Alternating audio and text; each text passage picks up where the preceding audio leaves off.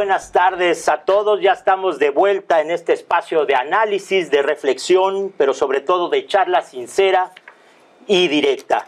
Hoy nos acompaña en Café Milenio el secretario de Gobernación, Adán Augusto López. Bienvenido, secretario. Muchas gracias, muchas gracias. Buenas tardes. Buenas tardes. Y también nos acompañan en esta mesa Azucena, Salvador, Alejandro, Víctor, Carlos. Bienvenidos todos. Secretario, pues gracias por estar aquí en este café, justamente. Y quisiera empezar con una pregunta. El presidente en la mañanera ha dicho varias veces esta relación que ha tenido usted y su padre y su madre, sobre todo su madre Aurora y su padre Payambe. ¿Cómo es esta relación? ¿Desde hace cuánto conoce y trabajan políticamente con, con el presidente Andrés Manuel? Bueno, mi, mi, padre y mi madre ya fallecieron. Digamos que la relación de amistad, de cercanía afectiva, pues es una relación que yo heredo de ellos. Mi papá conoció al hoy presidente hace muchos años y en una época, pues así lo ha dicho el presidente, en la que muy pocos en Tabasco apoyaban al movimiento que él encabezaba, este, él lo hizo y eso les permitió eh, trascender en la amistad, se llevaban muy bien, ya en los últimos años ya se veían poco, pero sí este, mucha cercanía más familiar.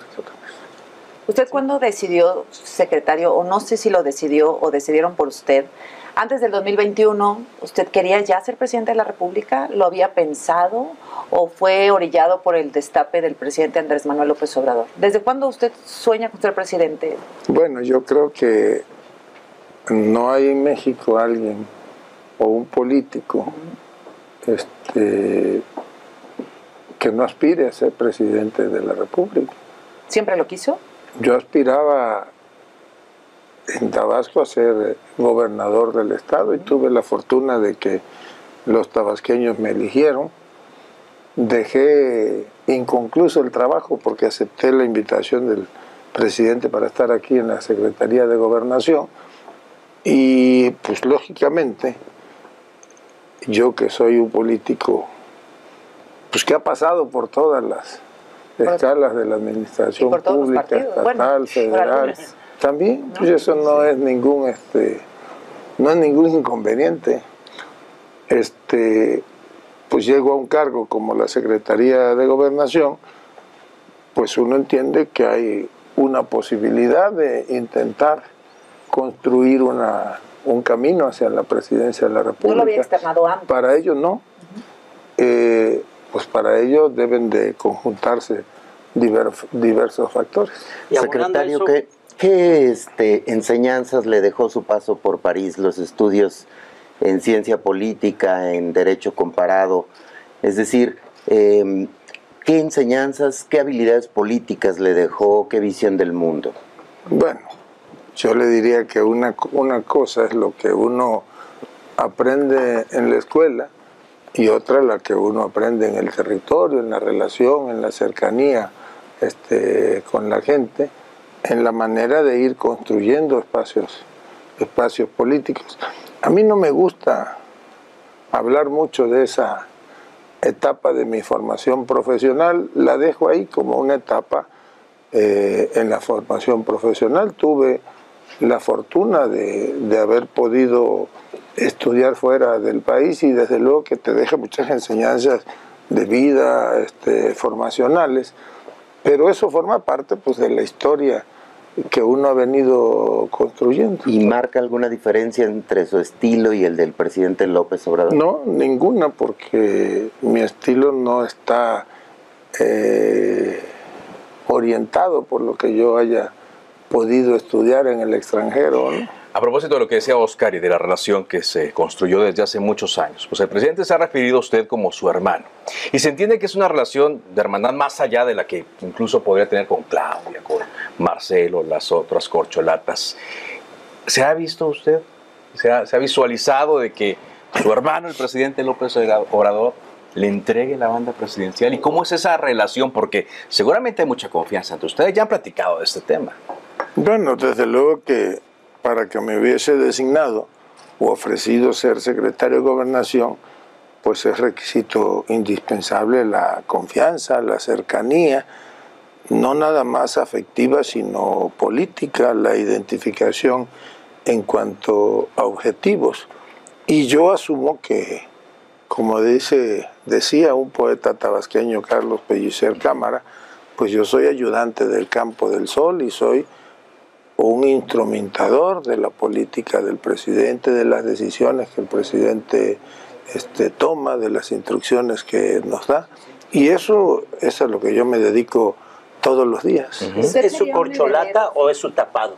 Mande. ¿Es su corcholata o es su tapado? Pues ahorita son los tiempos del presidente de la República, así que no soy ni lo uno ni lo otro. ¿O podría ser el Mujica? Mande. ¿El Mujica? Pues esperemos a ver. Este... ¿Se vería en ese papel usted como el continuador?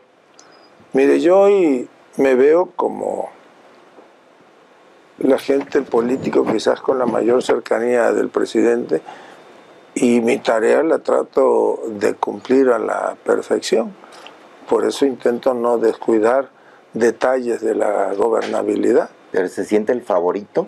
Mande. ¿Se siente usted el favorito? Mire, yo este creo y soy un convencido, hay que esperar los tiempos. ¿O es el plan B? Ah. No. Todo llega a su tiempo, tiene sus Oiga, momentos. déjeme preguntarle dos cosas. De se asume como presidenciable, ¿cierto? Es decir, no estamos hablando un lenguaje diferente, usted y nosotros. No, no, usted va a ser candidato a la presidencia, quiere ser candidato a la presidencia por Morena. ¿Cierto? Mire, yo voy a ser este presidente y voy a ser el que continúe eh, la transformación, que consolide la transformación. Usted va a ser presidente de la República. Aunque me multe el INE.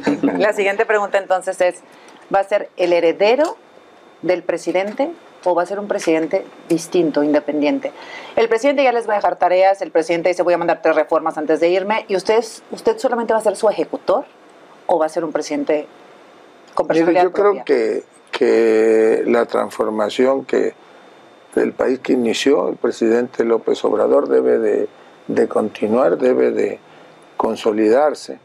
Se ha avanzado muchísimo, pero desde luego que todavía es largo el trecho para que queden plenamente consolidadas.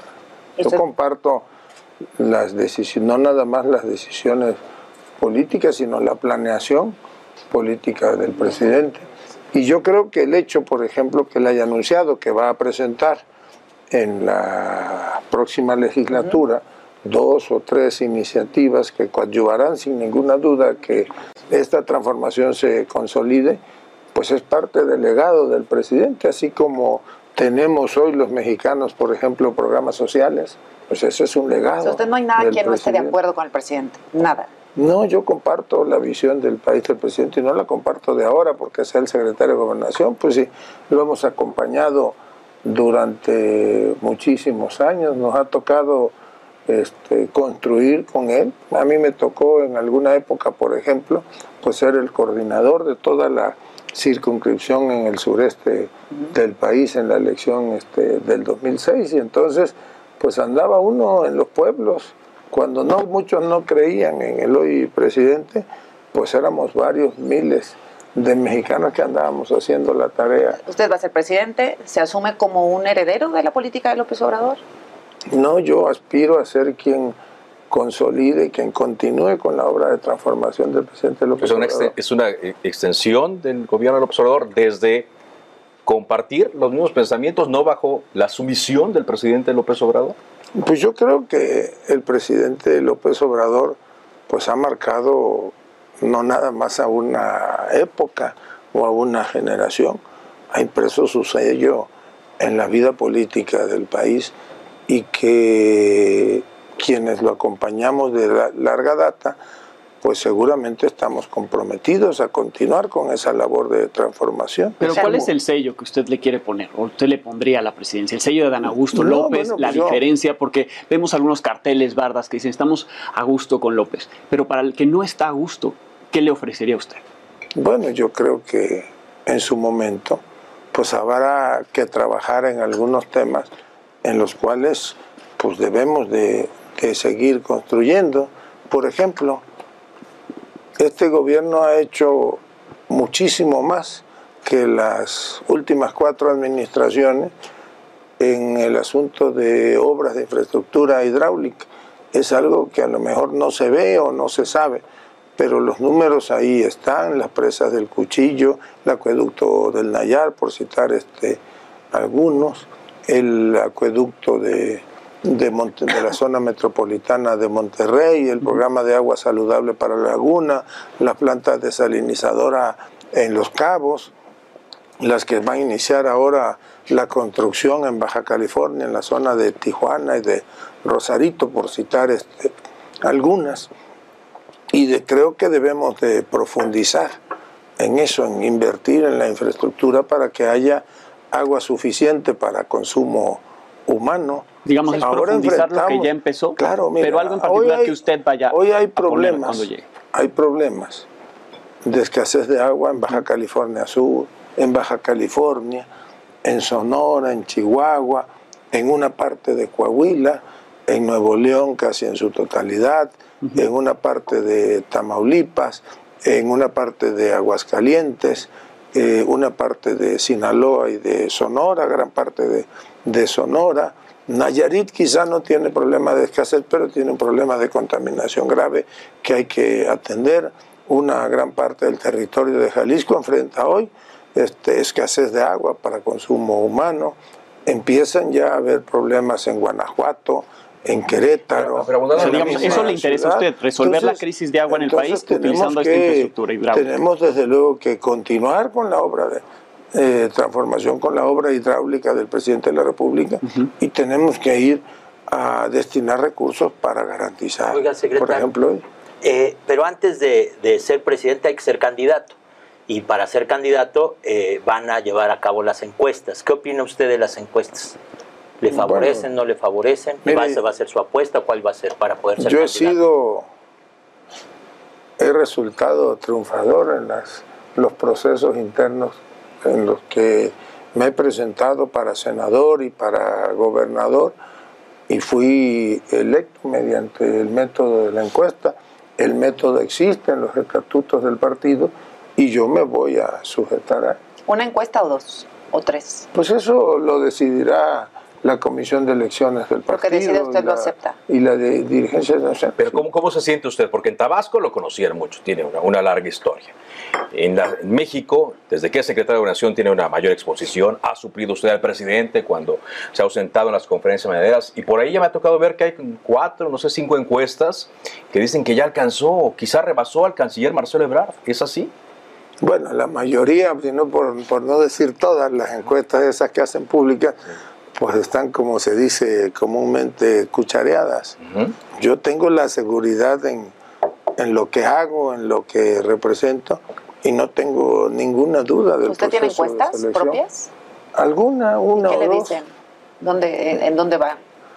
Pues las encuestas que yo tengo realmente nos, nos dicen, a ver, el secretario de Gobernación hace bien esto o hace pero de conocimiento no de esas no. pero no tiene no de esas no tengo porque entre corcholatas pues, no no tiene no encuestas entre corcholatas no fíjense que no. Pero cuando dice que están cuchareadas entonces ya va usted en primer lugar mande. Cuando dice usted que están cuchareadas la que las que hemos visto entonces ya yo casi no las veo. Escucho a veces que me dicen pero por los que escuchan pues es evidente que obedecen a intereses. Entonces pues eso es el Oiga, cuchareo famoso. Entonces me dice, las encuestas como las que, las que proponga Mario Delgado o la dirigencia del partido, eh, los tiempos igual, debate sí o no.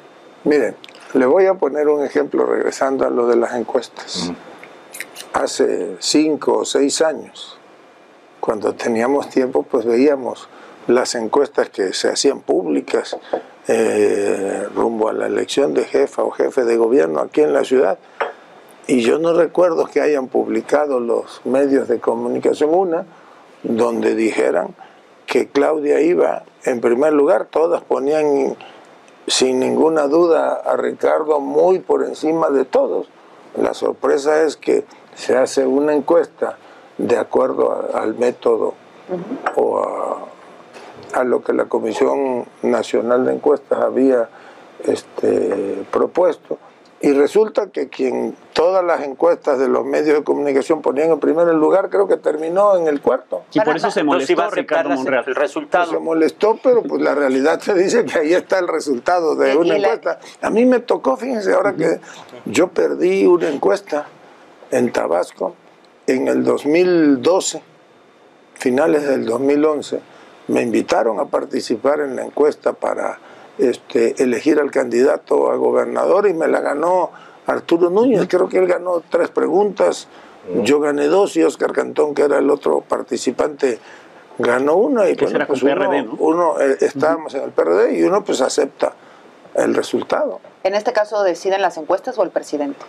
No, pues es claro y el mismo presidente lo ha dicho. Eh, Pero es difícil, y el método está ahí en el estatuto. Por eso va a aceptar, si las encuestas no le favorecen, va a aceptar sin ningún Pues yo problema. lo que, lo que, creo es que me favorecen y que vamos a ganar la encuesta. Oye, Es en que- caso de que no, ¿cuál corcholata le gusta? Mande. En caso de que usted no gane, porque es una posibilidad, Bueno, depende de quién piensa en esa posibilidad. Yo solamente veo una posibilidad y es la de que solamente veo voy una a posibilidad ganar la encuesta. de ganar. Antes Monreal era el compañero rebelde, lo llamó alguna vez, ¿no? El compañero rebelde, ahora es Ebrard, el compañero rebelde. Bueno, yo dije de Ricardo eso en alguna ocasión y el otro día que platicábamos reíamos eso, pero pues cada quien tiene su, su estilo, cada quien este, intenta construir este, sus escenarios y todos mis compañeros pues, tienen... ¿Ya se le quitó lo rebelde a Monreal? No, no, no, no, sí tiene su dejo de rebeldía, pero pues eso no, no lo hace ni más ni menos, creo que es un compañero Pero que... lo tenían enfriado, secretario, que- ¿sí lo enfriaron? Creo que no, pues es público que nos reuníamos cuando menos una vez a la semana, intercambiábamos. Él mismo dijo que le hacían caso a usted y no a él. En, Ah, no eh, sé. Sí, lo dijo, le hacen... Aquí el problema es que las corcholatas ya están muy adelantadas y los senadores le hacen caso al Bueno, secretario y eso no a lo debe haber dicho en tono de... de, este, Pues ya no sabemos, broma. porque dice una cosa y otra, pero Ah. lo dijo en algún momento. Bueno, yo me aprecio de conversar con todos, no nada más con los senadores de Morena, sino no con los 120. Pero usted, usted operó su regreso a Palacio hace dos semanas. Usted arregló la reunión que hubo de senadores y que fue de Monreal. Bueno, no sé a qué se refiere.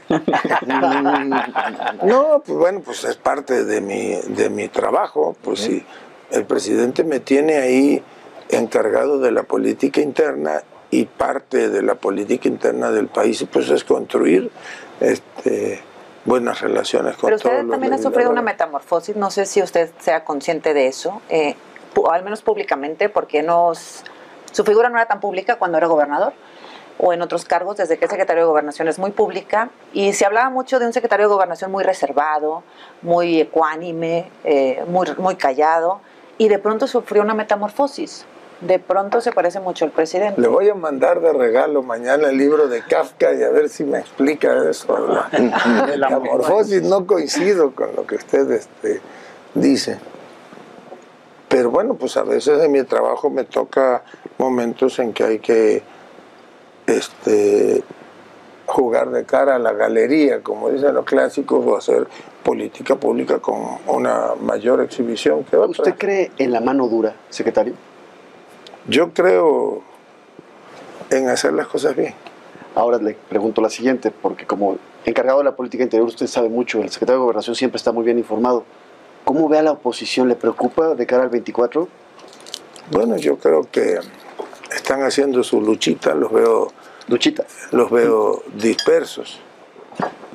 Dicen los que saben de números que si hoy fuese la elección, eh, el candidato de Morena ganaría por mucho la presidencia, que Morena ganaría la mayoría de las gubernaturas, de las nuevas gubernaturas en disputa el año próximo y desde luego la mayoría en las cámaras.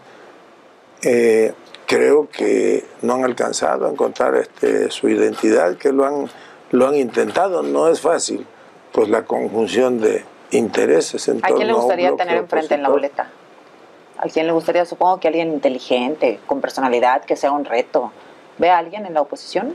Mire, yo creo que todos quienes participan en política, pues son mexicanos inteligentes, preparados, con los que puedo yo o podemos tener diferencias ideológicas, incluso profundas, pero que merecen este respeto.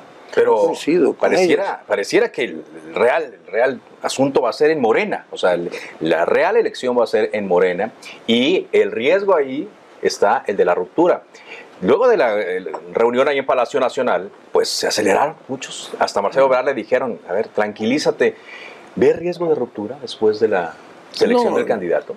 No, yo no lo veo. Yo creo que tenemos que seguir unidos. Miren, para que la cuarta transformación se consolide, requiere de unidad, de lealtad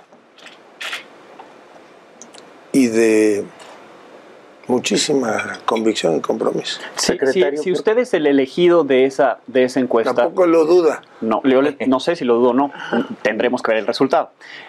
Compite contra Marcelo Ebrard, Ricardo Monreal. Si usted resulta el ganador ahí, ¿qué, ¿qué, papel les daría a ellos justo para prevenir una ruptura? ¿Les ofrecería un cargo? ¿Cómo los ve? ¿Dónde, ¿En qué posición? Yo creo que no es momento de egoísmos y que quienes estamos en esto y participamos, somos parte de un movimiento, algunos podemos decir que en mayor o menor medida, pero todos formamos parte de un movimiento. Y estamos aquí porque creemos en ello, porque creemos que el país inició ya un proceso de transformación que muchos creyeron que nunca se iba a dar. Entonces es indispensable para que esto se consolide, pues que haya unidad en Pero como usted no duda, y, y, y, y, yo no diría, no es un asunto de cargos. El presidente tiene razón, es un asunto de encargos, de compromiso. Sí creo que tenemos que ir unidos. Aquí no sobra a nadie ni este y no podemos darnos el lujo de pero entiendo que no quiera decir el cargo pero sí los ve haciendo desempeñando una función dentro de lo que sigue después de que se ve el presidente López todos somos partes del movimiento de transformación y que todos tenemos este el compromiso de pero en el gabinete ya usted presidente en el gabinete los tres es que uno de jefe de gobierno yo, yo concibo más que como un asunto de gabinete o de cargos pues es un asunto de encargos y el mayor de los encargos es profundizar. Pero si usted ya se ve como presidente, porque no lo duda, usted no lo duda ni un segundo, ¿cierto? ¿Habrá pensado, me gustaría un secretario de gobernación como quién? Monreal. Bueno, yo creo que... Marcelo, no sé. Desde luego que, como en el ajedrez, uno pues debe ya deberá tener, su Adán Augusto como el presidente. Y debe de, de ir construyendo los escenarios pero todo tiene su tiempo y cuando eso llegue, pues seguramente habrán varias mexicanas y mexicanos que nos acompañarán. Ahora, este sí contéstemelo, por favor. O sea, su tiempo y todas esas cosas, lo entiendo, es política. Eh, ¿Va a vivir en Palacio Nacional? No es política, es la realidad. ¿Va a vivir en Palacio Nacional? Mire, hay cosas más importantes. No, pero sabe que sí, sí importa. Que pensar. Sí cuenta, ¿Ah? sí cuenta, va a vivir en Palacio. Sí, pues eso no tiene la mayor importancia. no tiene. ¿Va a vivir o no? Como decía el clásico, ni malo ni bueno. ¿Por qué? Ahora hablemos de otra cosa, de cómo vamos a seguir tiempo, fortaleciendo los programas sociales. Eso no tiene. ¿No sabe si va a vivir en Palacio Nacional? Pues en estos momentos eso. ¿Va a viajar en vuelos comerciales como el presidente? Pues no, no diría no tengo por qué no hacerlo. Bueno, ya que estamos hablando del futuro. Va, a seguir con las conferencias matutinas? Sí, claro. A lo mejor ajustamos un poquito menos de tiempo, pero sí vamos. O se va a levantar más, tarde, ¿no? Porque sí. No, nosotros tenemos la costumbre de despertarnos muy temprano allá en el trópico, pues no puedes dormir hasta muy tarde. Ahí, por ejemplo, se despiertan para la reunión de seguridad actualmente. ¿Sigue, sigue, ¿Seguiría ese plan, el tema de seguridad que el propio presidente ha dicho es un reto que yo no he podido resolver? ¿Usted tiene un plan para la seguridad? Bueno, yo creo que el presidente lo está resolviendo, que pues los números nos señalan que hay una baja en la incidencia delictiva, no, hay una sensible, una importante baja, por ejemplo, en la gran mayoría de los delitos de alto impacto. El secuestro trae una reducción de más o menos 62, 63%. El robo a casa habitación, el robo de vehículos igual trae una baja del 68%. El robo de autotransporte, aunque tenemos todavía algunos espacios eh, donde estamos dando la batalla para, para este, bajar la incidencia en ese delito, algunos tramos carreteros. Es prácticamente nulo el robo al transporte de carga ferroviario, por ejemplo. Traemos una baja ligera, pero baja al fin en cuanto al homicidio doloso o a los homicidios. Eh, sí, esa me refería yo, esa es la que es mínima, no la de homicidio. Pues es mínima porque eh, pues el país venía en una espiral de complicidad, de corrupción, de política pública equivocada.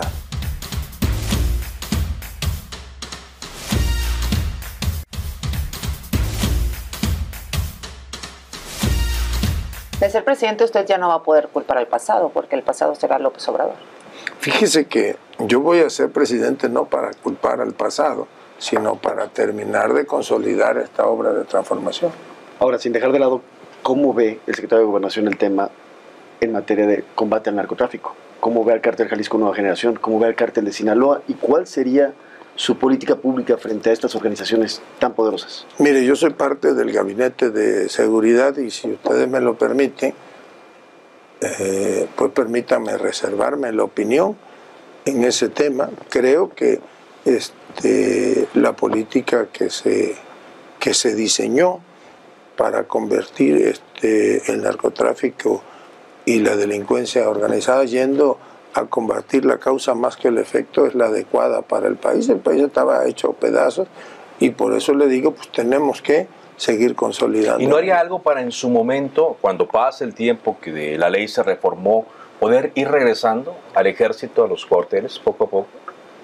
Miren, ese es un tema que desde luego que en algunos sectores de la población levanta mucha suspicacia. Hoy por hoy no hay un cuerpo profesional mejor preparado, más honesto, eh, mejor capacitado, mejor formado, como el de nuestro ejército, de nuestras Fuerzas Armadas. Y yo prefiero, y se lo digo con toda franqueza, trabajar muy de la mano con todos ellos y este, que nos ayuden a ganarle la batalla a la delincuencia organizada, al crimen organizado, a ganarle la batalla por la seguridad, porque la principal obligación de un gobernante pues tiene que ser garantizarle al ciudadano la seguridad en su persona, en sus bienes, en sus posesiones e incluso a sus derechos. Lo que pasa es que en torno a ese tema ha habido demasiada manipulación. Pues miren, el ejército mexicano es un ejército de paz. ¿Saben desde cuándo no participa el ejército mexicano en una guerra?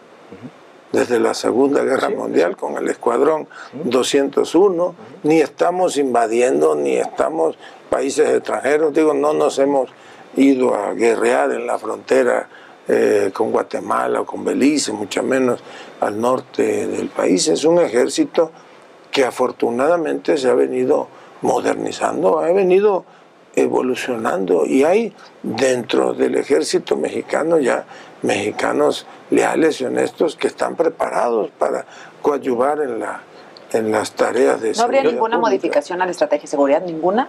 ¿Tal cual? No, yo creo que la estrategia de seguridad es la, la correcta. Eh, pues a lo mejor termina uno destinando más elementos o reforzando algún estado, algún municipio, algunos puntos. Y hay que ir, sí, trabajando para que el día de mañana eh, haya, se recuperen las policías municipales. ¿Se siente responsable, perdón, ¿se siente responsable, secretario, del fracaso de la primera parte del Plan B? No, yo creo que los eh, magistrados, los ministros de la Suprema Corte de Justicia de la Nación se excedieron, que emitieron un fallo político donde utilizaron facultades que a todas luces no tienen, pues si la Constitución dice que es obligación de legislar de los legisladores, no de los ministros. Pero de cuidar que la, ley se cumpla desde la Corte. Pues la ley se cumplió, lo que pasa es que ellos lo interpretaron de otra manera y es lamentable que, este, que ellos sigan actuando. Pero fueron nueve, fue una gran mayoría. Y pudieron haber sido 11, pero eso no quita que no hayan actuado respondiendo a intereses y tomando decisiones políticas. Ahora, ellos no hablan tanto de la ley, hablan del procedimiento, de cómo pues, se hizo. Usted conoció la ley antes, ¿no? Dicen que estuvo en su oficina, en su escritorio antes, y usted publicó una fotografía en Twitter ahí revisándola. La mandó a la Cámara de Diputados, pero dicen, pues los diputados de oposición no la conocieron. La conoció el secretario de Gobernación, pero los diputados de oposición no, y por eso de ahí vino una todo orden, secretario, porque no había manera. No, yo creo que, que tiene equivocada la información. Tan la conocieron los diputados de oposición que la debatieron porque hubo debate en la Cámara.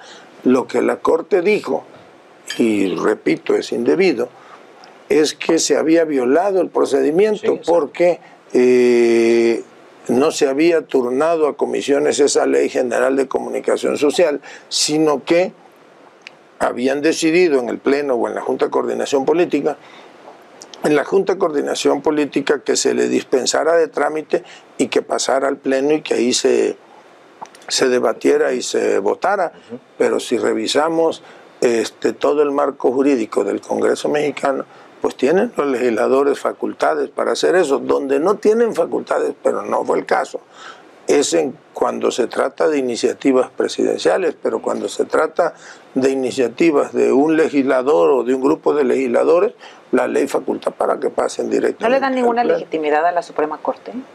Yo creo que ese es uno de los grandes pendientes de la nación, que tenemos que ir a profundizar, hacer una, una profunda revisión. Hay que disolver del la Poder Judicial. Pues habría que analizarlo, pero tiene que ser a profundidad, está podrido. De los Así se lo de digo, el Poder Judicial, usted pregunta en la calle a un ciudadano si tiene confianza en los jueces y le van a decir que no. Y bueno, si, hay encuestas que dicen lo contrario, que sí le dan un peso a la Suprema Corte de Justicia de la Nación. Bueno, yo ya le dije como dicen que los legisladores son muy mal evaluados. Hay grupos de interés ocupados en generar percepciones que ¿Cuáles son esos grupos de, de interés, eh, secretario? hay intereses políticos y hay intereses económicos. ¿A poco ustedes no saben que ahí en la, en la Suprema Corte se merca con la justicia? ¿A poco no saben ustedes que se dictan sentencias a modo ahí? Yo les puedo aquí mencionar 10, 15 casos de ¿Y por qué no lo denuncia? ¿Por qué no lo denuncia? Sí, lo hemos, lo hemos, denunciado, no? Pero ante la fiscalía. no fue lamentable lo que pasó este, el año pasado con un asunto en el que hicieron público ellos una serie de acuerdos en los puristas para emitir una resolución y así como eso hay muchas. Entonces la opción del juicio político contra los ministros, ¿esa seguiría latente, sigue viva? Bueno, yo creo que es una opción y un derecho que tienen los legisladores de presentarla y este habrá que revisar si en estos momentos tienen las condiciones para posibilidades de que prospere, por lo menos ahora no. sea este, procedente. Pero dice el presidente que los haría mártires a los ministros. Bueno, pues podrían intentar este, martirizarse, es una de las posibilidades. En todo caso, los legisladores habrán de, de revisar este, si es o no procedente. Pero sí, esto sigue la línea, secretario, y usted lo ha visto y lo ha tratado, de que aquello que no se pliega a los intereses del gobierno es algo que debe desaparecer, algo que debe transformarse. Algo. Pero ha pasado con el INE, pasó con el INAI y ahora con la Corte. No. Habló, se habló del Tribunal Electoral también. No, eso era en el pasado. Yo le voy a decir algo. Lo que pasa es que tampoco se lee pero nunca fue la intención de las iniciativas que el presidente envió a la Cámara el desaparecer el INE. Eso fue una estrategia mediática y político de un grupo de mexicanos, de Claudio X González, de José Ramón Cosío y de políticos de, viejo cuño. Era esa la narrativa que está comentando, entonces, ¿cuál era la propuesta justamente del Pues la propuesta original era que cambiara el método de elección de los consejeros electorales, que por cierto hay que felicitar a los legisladores porque cumpliendo estrictamente con lo que mandata la Constitución, intentaron este, construir una mayoría las dos terceras partes y como no se pudo, pues fueron a un proceso de insaculación que nadie cuestionó de manera impecable y hoy tenemos a un instituto electoral consolidado. Pero hay una revisión previa de perfiles, es diferente. Ah, no, bueno, pues... Es diferente al voto popular o al voto ciudadano. Pero bueno, pues para llegar al voto popular también puede haber una revisión. Una revisión. Claro, tú abres una convocatoria y dices, vamos a elegir un comité técnico que va a evaluar a los, no sé, cuatro mil mexicanos que se inscriban para ser este, consejeros electorales. Y marcas etapas de procedimiento y llegas hasta 10 o 20 nombres que son los que irán a la boleta. por expertos y esos van a la boleta. Claro, sí. Y hablando y lo mismo puedes hacer con el Tribunal Electoral y lo mismo tienes que hacer con la Suprema Corte de Justicia de la Nación. Son la gente en la calle sabe que ha sido reparto de cuotas. Yo recuerdo que ahora a propósito de la designación de cuatro consejeros del Instituto Electoral, pues no faltaron quienes se acercaron con la propuesta de que, oye, ¿por qué no ustedes este, dos y uno y uno? ¿O por qué ustedes no tres, pues, y dejen no uno? Pero nosotros, pues, nosotros no vamos de esa manera. Nosotros creemos que es necesario democratizar la vida pública nacional y eso pasa pero ¿cómo harían campañas, digamos? Si quieres ser ministro de la Corte, ¿cómo harías una campaña? Pues hay que, hay que revisar. Que el crimen organizado, un partido, no, un no, empresario. No, no hay que ver fantasmas donde no los hay. Yo sí le digo con todo respeto que pudiera ser, a ver, de determinado tiempo del que el Estado dispone en la televisión, se le ceden tantos minutos a cada aspirante a ministro de la Corte, a cada aspirante a presidente, a presidente del Tribunal Electoral o a magistrado del Tribunal Electoral. Y, eso sería una manera de difundir el programa. y que los mexicanos vayan conociéndolos como conocen a cualquier candidato. Yo no, veo, yo no veo por qué este, la Suprema Corte de Justicia de la Nación tenga este, que seguir siendo el monopolio de una élite dorada.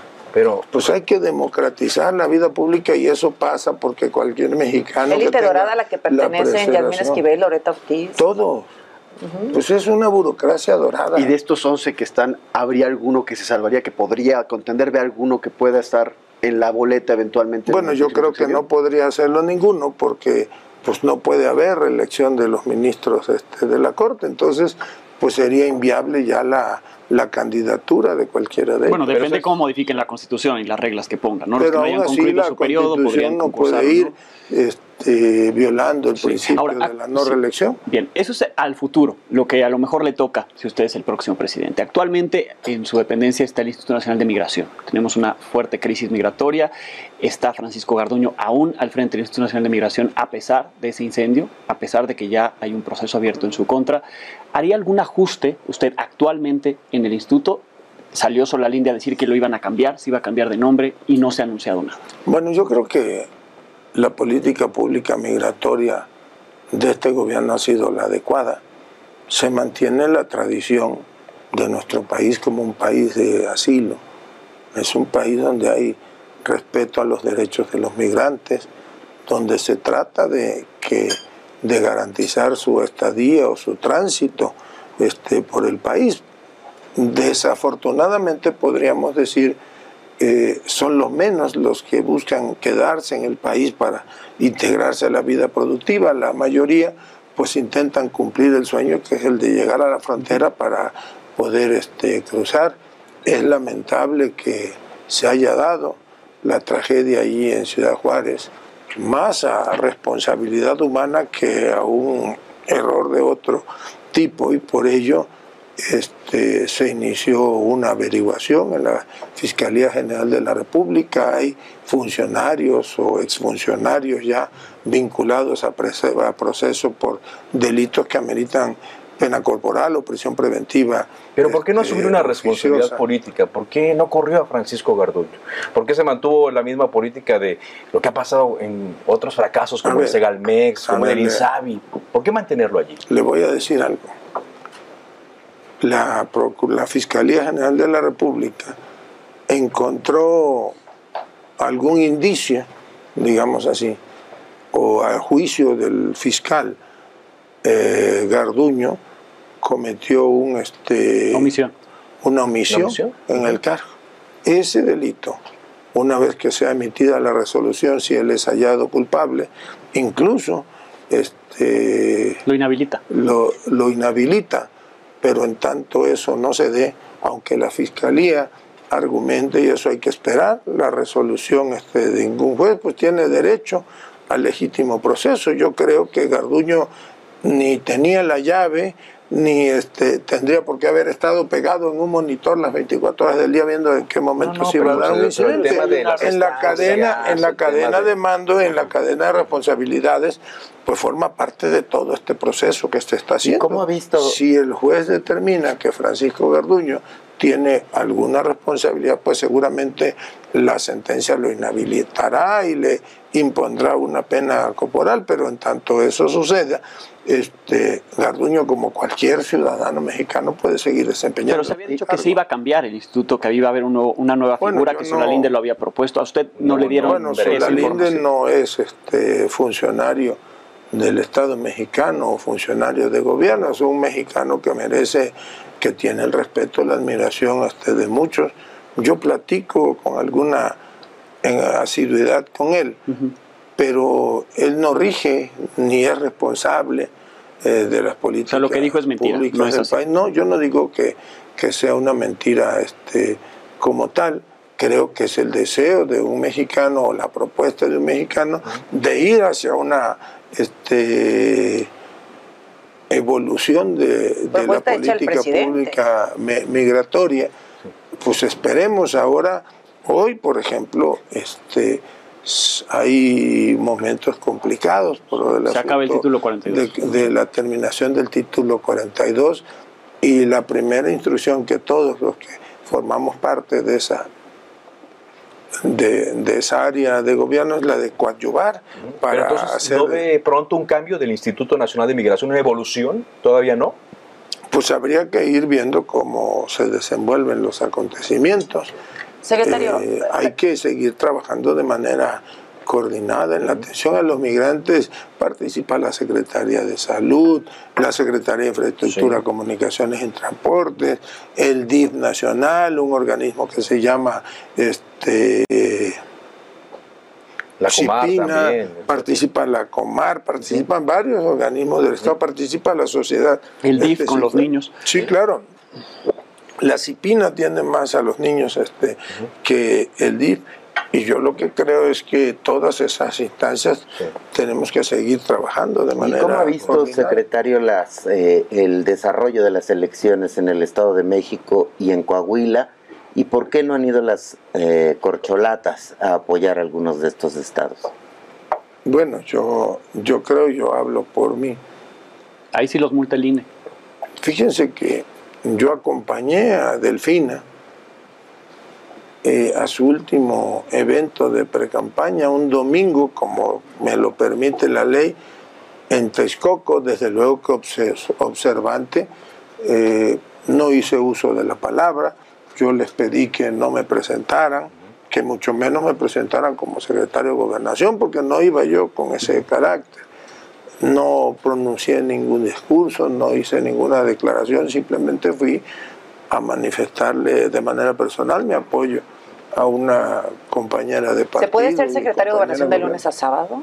Yo creo que el secretario de gobernación tiene derecho, como la tienen todos los ciudadanos los domingos, en la mañana o al mediodía, en acudir a un evento político guardando siempre, es verdad, las formas que previamente las los organismos electorales han delimitado. Fui otro día, por ejemplo, a acompañar, otro domingo, a acompañar a Armando Guadiana a su registro, estuve allí con él, me invitaba a subir al templete, yo le dije que no, que iba a acompañarlo nada más, y lo acompañé incluso ante, a su registro, formando parte del público, y voy a ir este domingo a acompañar a Armando, a darle un abrazo y a manifestarle mi apoyo en lo personal y seguramente iré en las próximas semanas al Estado de México. Pero ahora lleva una, buena relación con Guadalupe Tadei, ¿no? Es, una relación muy diferente con la actual presidenta del INE.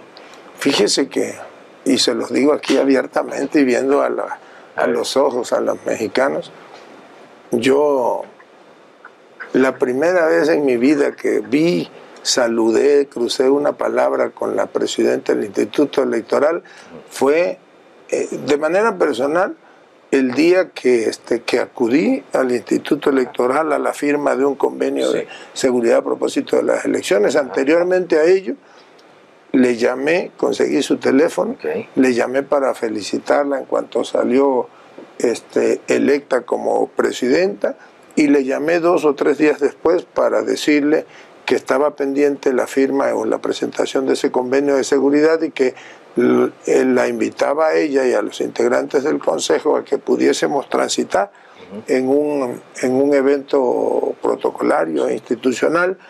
Ella me dijo que lo iba a someter a, o lo iba a proponer al seno del Consejo. Me llamó al día siguiente y me dijo, oiga, fíjese que no hay unanimidad en cuanto a, acudir a, a, las oficinas de la Secretaría de Gobernación a la firma del convenio, si nos gusta la idea de, retomar la vía institucional. Y entonces le dije, bueno, pues yo le propongo, consulte si nos invitan, pues nosotros acudimos. Y, sí, acordaron los, los, este, los consejeros invitarnos a, las instalaciones de, del INE y acudimos. Yo todavía tuve la oportunidad de una reunión como de una hora con los consejeros. Cosa que no había pasado cosa que... Secretario, me deja preguntarle este, el tema del INAI. Dicen que no quieren desaparecer estos institutos, pero lo mantienen congelado.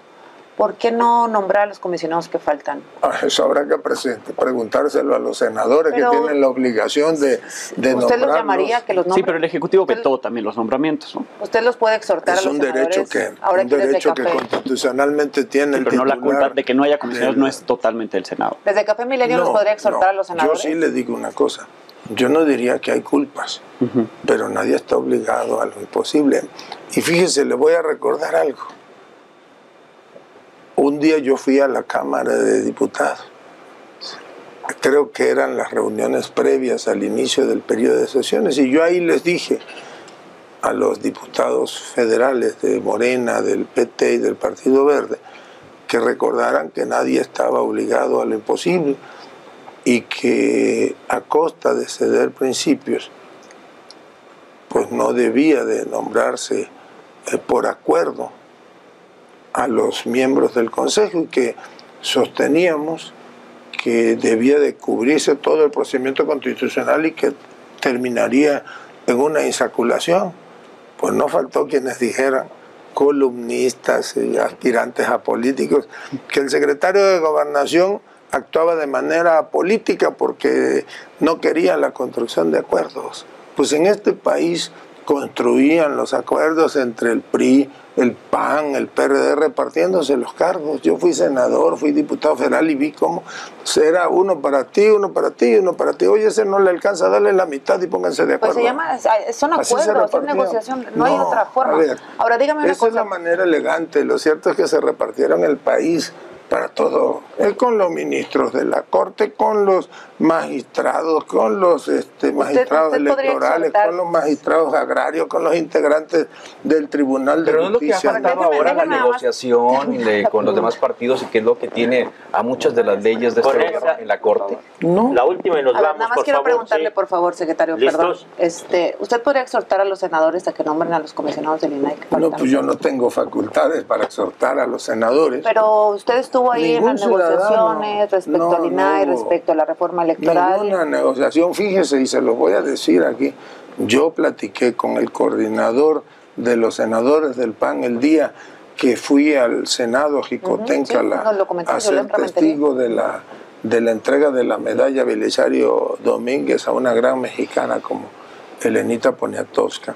Tuve la oportunidad de platicar con Ricardo Monreal y con Julen, que es el coordinador de los diputados del PAN de los senadores del PAN y le dije, oiga, ¿y por qué no exploran la posibilidad de emitir una nueva convocatoria? Porque con esta evidentemente no se pusieron de acuerdo y fijen una regla que los lleve a que de un grupo de 10 o de 20 mexicanas o mexicanos terminen insaculando y creo que todos quedarán contentos. No intenten pues repartirse. Pero la propuesta no fue una, pues, repartición, sino fue el mejor evaluado, fue la última propuesta que se puso ante la mesa. Yo no conozco. Y no, lo aprobaron. Pues no lo aprobaron porque también es derecho de los senadores. Yo creo que pues ahí hay una ruta de salida. Que emitan una convocatoria, que un organismo técnico evalúe y vaya filtrando hasta que haya 10 o 20 postulantes y que algunos de estos sean insaculados. Con eso nos vamos. Muchísimas gracias, secretario. muchas gracias. a todos por este café. Muchas y nos vemos. A ustedes. Eh, hasta la próxima. Muchas gracias. Gracias.